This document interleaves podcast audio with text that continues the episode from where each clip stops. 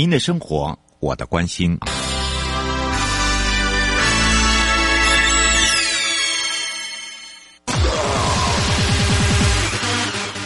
继续为您导航的是领航员悠悠。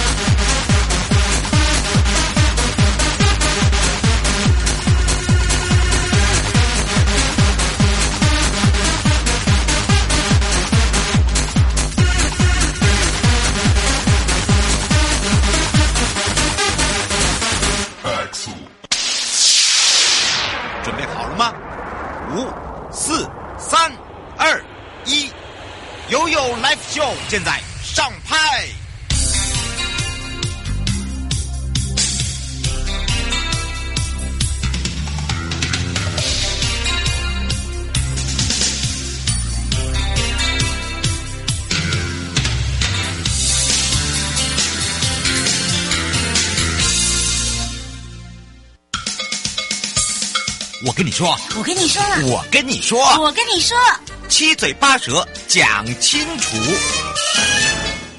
迎接你我他，快乐平安行，七嘴八舌讲清楚，乐活街道自在同行。我是你的好朋友瑶瑶，今天陪伴大家也是中华民国警官学会的张雨清监事，也是我们的老师了。回到我们的现场，FM 一零四点一正声广播电台陪同大家。那么有一个活动讯息要来跟大家分享喽，尤其是我们中部地区的好朋友，中部地区的大专院校特色公园的净土比赛。以公园未来式，哎，这个跟我们今天的这个主题有一点点的相关。我们的学生竞图即日起开始活动开始喽。那么台中市政府建设局呢，在一百零八年度的启动台中美乐地计划，那么也希望透过整个公园创新跟优化，让整个台中市的公园得以哦与时俱进的，并成为全国公园发展的一个指标城市。那么竞图的日期呢，截止一直到六月二十四的礼拜三为止。那么以邮戳为凭。那么净图的资格就是全国的大专院校的景观设计系，或者是相关的科系或相关的研究所背景的在校生。都可以，你可以以个人或者你的团队，每一组最多只能两个人哦。那每个人呢，仅限参加一组。那报名参与这一项的同学净图哦，就学生净图活动呢，奖金首奖是第一名三万六，哦，二奖一名是两万，三奖是一万，评审团奖三有三名各八千，优选奖五名各六千，佳作奖十二名。各三千六，相关的公园未来式简章呢，你也可以呢直接点选中华民国的景观学会就可以了，不是学院哦，是学会哦。所以呢，请大家哈、如果说刚好你是相关科系的有兴趣的好朋友，想要来抢奖金的槟友啊，赶快手脚快了。所以这个时候，我们要再度的呢邀请中华民国景观学会的张雨清监事，也是我们的老师，回到我们现场。哈喽，大家好。是，当然呢，今天呢，我们要来，呃，从上一周啊，我们跟大家聊到了哦，这个呃人行道，对不对？对。哇，让大家可以了解，好像都没有完成的一天，很奇怪哦，卡西。那么今天呢，我们就要跟大家聊到的就是无障碍。通用设计的理念，那么到底有没有落实？什么时候开始做？那到底做了多少？那么到底呢？使用者又有是有多少人，或者是谁？好，这时候我们就来请教一下老师喽。好，呃，谢谢。呃，刚主持人所提到的，一般所提到无障碍的使用者，大部分的人首先他只会联想到就是肢体有障碍的，嗯，但是另外有一部分。很关键，事实上也是视障者，还有听障者，嗯，他们也是需要被呃高度备受关键的，嗯，备受保护的。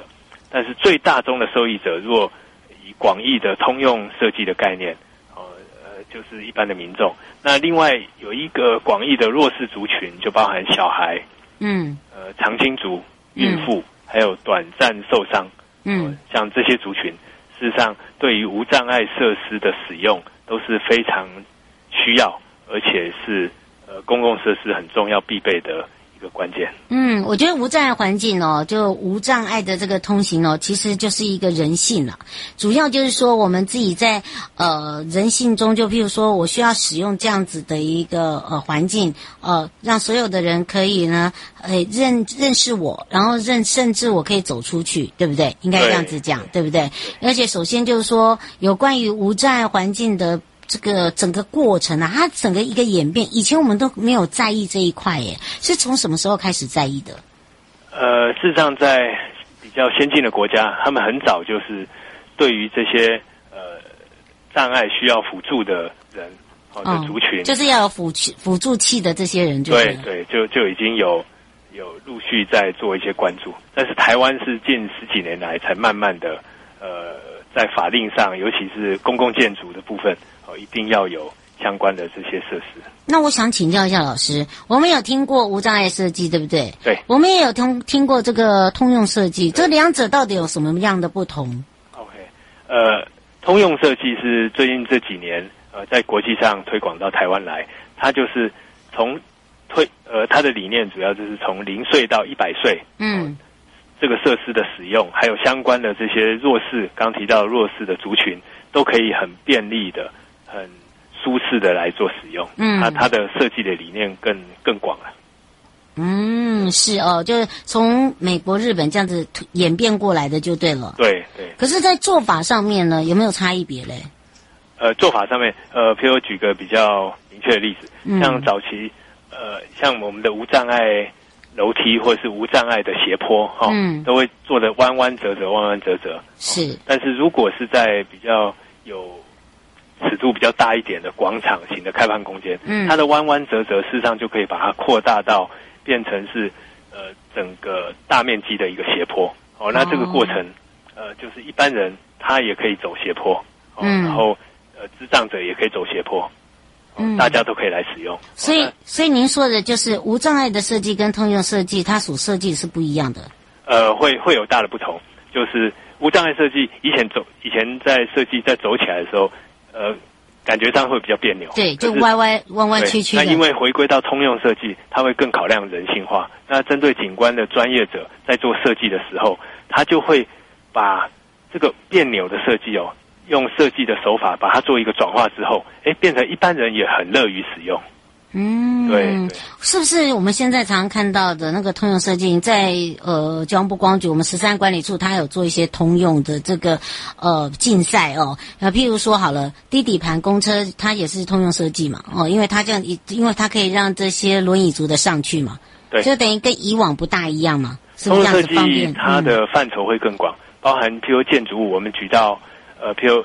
水龙头好了，然后其实水龙头可能是用转的，嗯，好，但是现在触摸了，呃，现在是用扳手的，对，好，变成门门的门把也是用扳手。那当你手部呃手指有受伤的时候，你可能你的手肘稍微顶一下，事实上门就可以开，水龙头就可以开了。哦，这个就是通用设计最大最大的方便对对。那还有一种啊，我们看到那个富富康巴士呢，呃，它的低底盘事实上也是回归到通用设计的概念。跟无障碍是一样的，它是无障碍，只是说无障碍是因为一呃以往是比较以身障者来考量，是不是？对对，身障者、智障者来考量。哦，是，所以大家会有有时候会把它错乱，或者把它变成一体哦，无障碍设计跟通用设计，对吧？对，那事实上在开放空间的的户外的的设计来讲，有蛮多的部分是做是重叠的啦。哦，它是成因，因为我们生活环境嘛，对不对？那在设计上面呢，怎么样去做一个考量？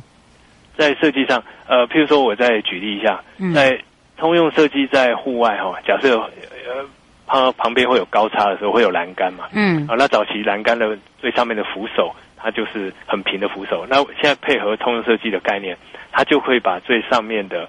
横横断的这个扶手啊，变成是比较斜的。嗯、那人在靠着栏杆的时候，事实上也比较符合人体工学。嗯，是，这也是一种。哦，所以你看哦，这个已经变成是大小通吃，不管高龄者、小朋友、生权者都可以使用了。对对。对，所以等于我们可以把通用设计呃跟无障碍把它划等号，是这样吗？嗯，对，未来通用设计走到一个极致，配合美学哦等等多功能的。的的设施的概念的时候，就是回归到通用设计了。嗯，那怎么样来使街道也可以利用这样的一个道路设计，然后融入这个无障碍跟通用呢？哦，这个是很关键。比如说，呃，街道上还有很多的街道家具。嗯。哦，那街道家具以往。休息嘛，就是等大家在等等红绿灯，让长者可以休息的地方嘛，对不对？对，那如果用通用设计的概念哦，它事实上是说可以把相关的这些街道家具的设施，把它做一个整并。那整并之后，呃，多出来的空间就可以变成人的通行，让它更顺畅。哦，这个也是通用设计的一个概念。哦，是。最后有没有这个让老师要补充的地方？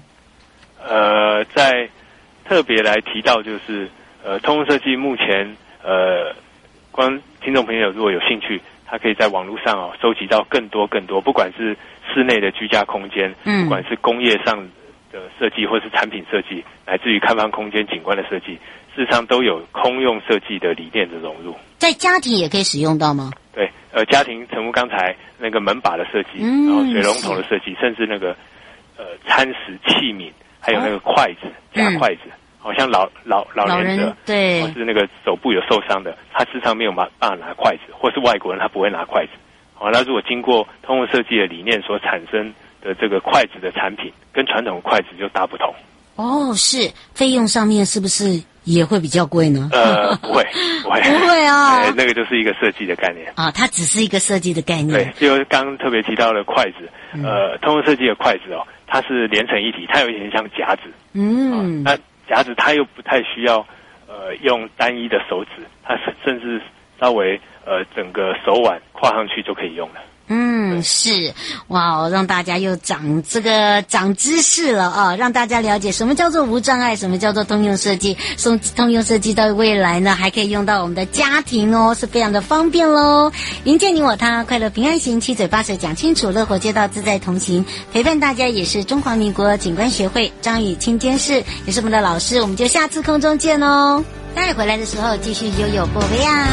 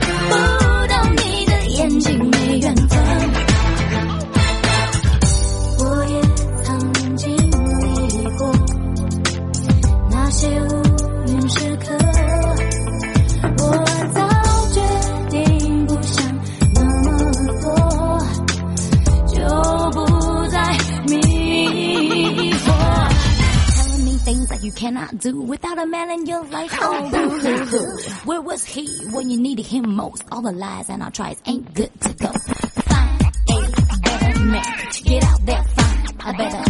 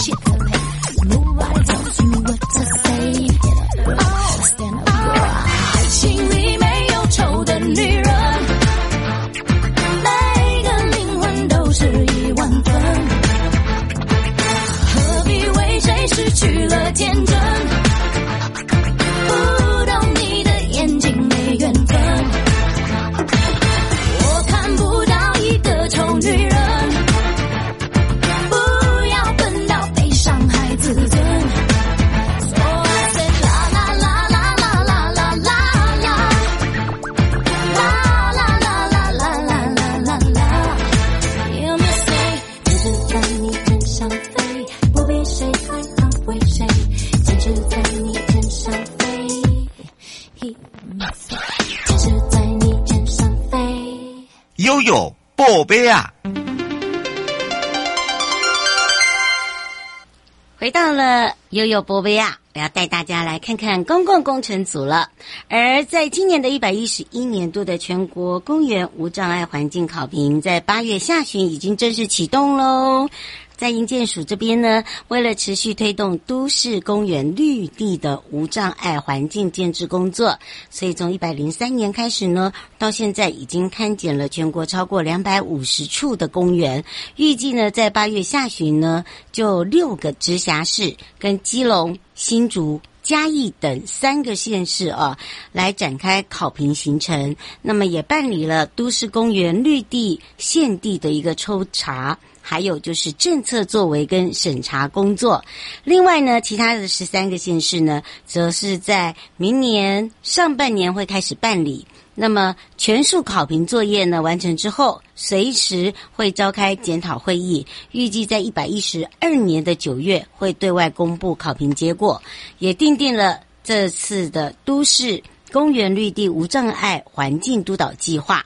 全国的公园绿地数量呢，大概是四千。余处啊，那么促使国内的一个公园绿地无障碍设施跟我们的服务水准能够接轨国际生权公约，也就是 CRPD。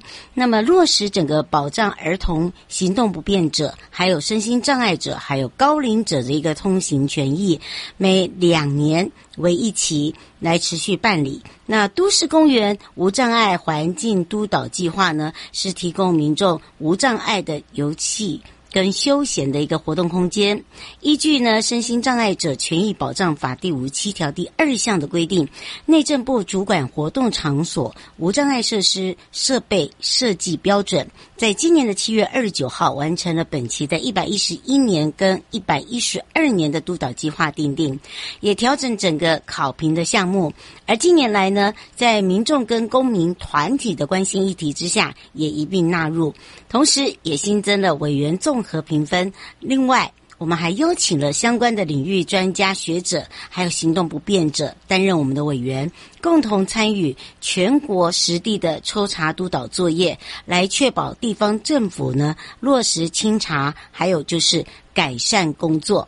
那么也会定期的公布考评结果。来持续督促整个改善进境啊！当然呢，这一次勘查的过程中，营建署也发现了各县市常见的一些缺失，包含哪些呢？像出入口的路口阻碍障碍，那么还有就是通路的不平整或坡度的过陡，还有阶梯未设警示提醒，儿童游戏场域设施安全防护不足，包含了无障碍厕所没有符合规范。未设地图及告示牌等等，除了定期呢公布考评的结果之外，也会逐案列管，要求完成整个一个改善。另外，一建署官网设有一个单音通报窗口，期盼呢通过全民来监督，让我们行动不便者生活更无障碍。那么最后呢，除了定期的考评之外，也促进整个县市的改善，也会持续的在法规面呢来进行滚动式的检讨，作为整个管理单位的执行依据。那么在技术面部分呢，我们也会持续的来做精进，那么提升整个无障碍的设施设备之外，也让民众可以得到共享舒适无碍的公园环境哦。